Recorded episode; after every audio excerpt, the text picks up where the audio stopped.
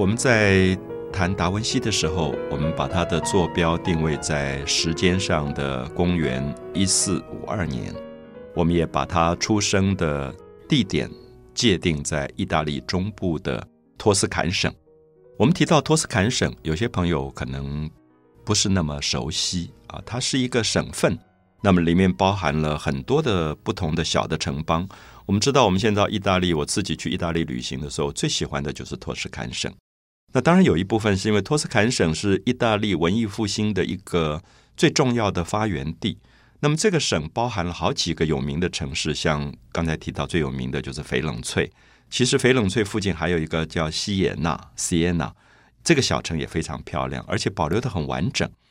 那好几次我到这个 Siena 去，你就可以看到当年大概五百年前这个城市发展时候的建筑啊、广场啊、市政厅啊、大教堂啊。都还保留的很完整，等于是有一点让你可以立刻回到文艺复兴时代，它的背景到底是什么样子？那当时有一个很小很小的村落，我想其实连城市都谈不到。那这个小村落因为达文西诞生在这里而非常的知名，所以现在观光客也很多。其实这个小村落名字就是达文西的文西。在意大利文里的拼音是 V I N C I，Vinci，所以有人翻译成达文西文西，有人翻译成芬奇，因为这个 C I 在意大利文有一点 c 的音啊，有点像呲这个 c 的音，所以有人翻译成芬奇，所以这是不同的翻译。我知道大陆现在的翻译就是达芬奇，台湾的翻译是达文西。好，不管哪一个翻译。其实，芬奇或文西讲的都是达文西出生的这个小村落。那为什么前面有一个达？达在意大利文就是 D A。其实，我想学英文的人一定知道，它就是一个定冠词，就是 of。所以，因此大家知道，达文西我们现在翻译出来的这个名字，其实不是他的名字，是他出生的小镇。所以，他的名字是什么？他的名字是里奥纳多 （Leonardo）。我们知道，Leonardo 是。一直到今天，意大利的男孩子最常用的一个名字啊，里奥纳多。我想大家知道，好莱坞的很多意大利后裔的明星都叫里奥纳多。可是因为大家都知道，西方人取名字常常就是依据圣经啊，什么取那些名字重复性很大，所以女的就叫玛丽，男的就叫约翰，重复性很大。所以因此，为了分辨哪里来的约翰或者哪里来的玛丽。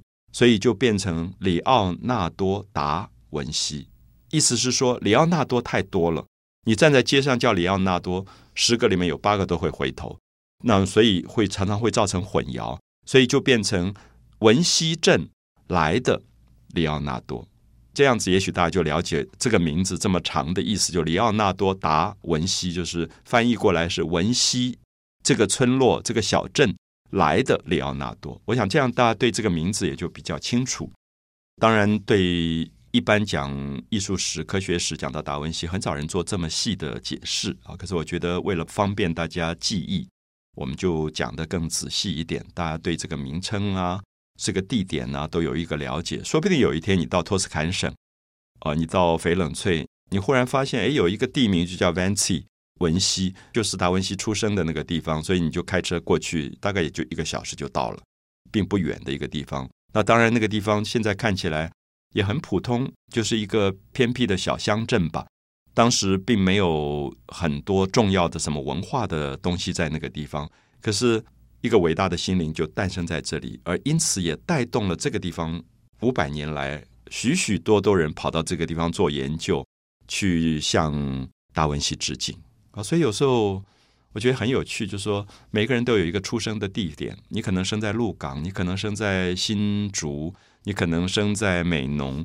有时候你会觉得，如何让你的名字荣耀你的故乡？如果有一天你走出去，走到世界去，然后创造出一番的人类的文明出来，回来可以荣耀你那个可能并不起眼的故乡啊！所以因此。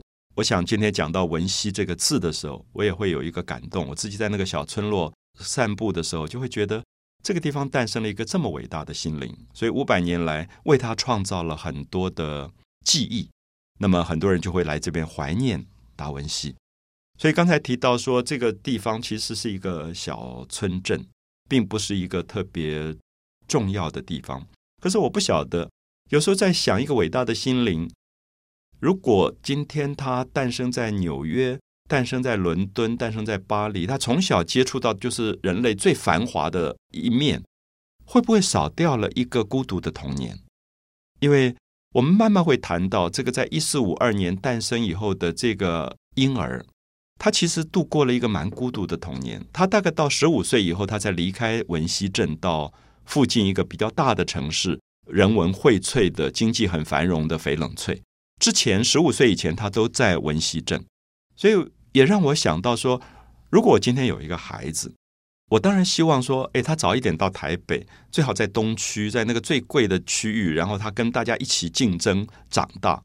因为我们常常觉得，很多父母要把自己的孩子放到学区很好的地方去，因为他将来竞争力会比较强。可是我同时又在想，如果在他童年的时候经历了一个别人没有的大自然、农村劳动，甚至。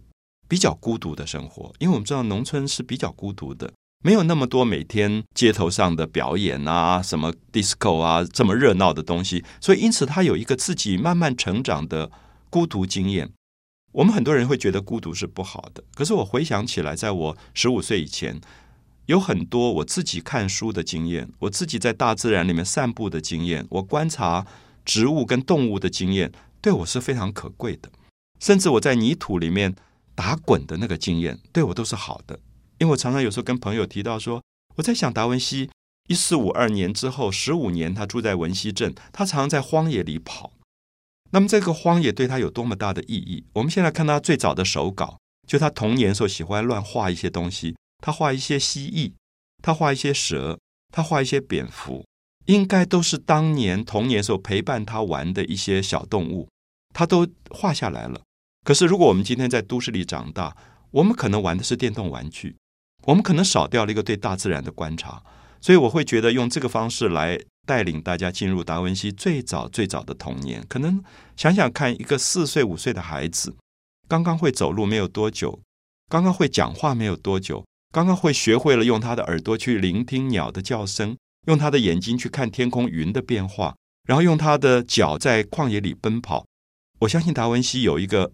广阔的世界就是文西的大自然，所以当我到文西镇时，我一直在看那一片托斯坎的丘陵的地带。我会想，这个山水是曾经抚育过达文西的山水。如果他从小就在像罗马那个城市长大，可能会是完全不一样的达文西。我不晓得这样的经验会不会帮助某些听众朋友，尤其是作为父母或老师的听众朋友，注意一个学前的孩子怎么样让他成长。我们有时候觉得给了他最好的东西，可是我也会问，是不是最好的东西？什么叫做最好的东西？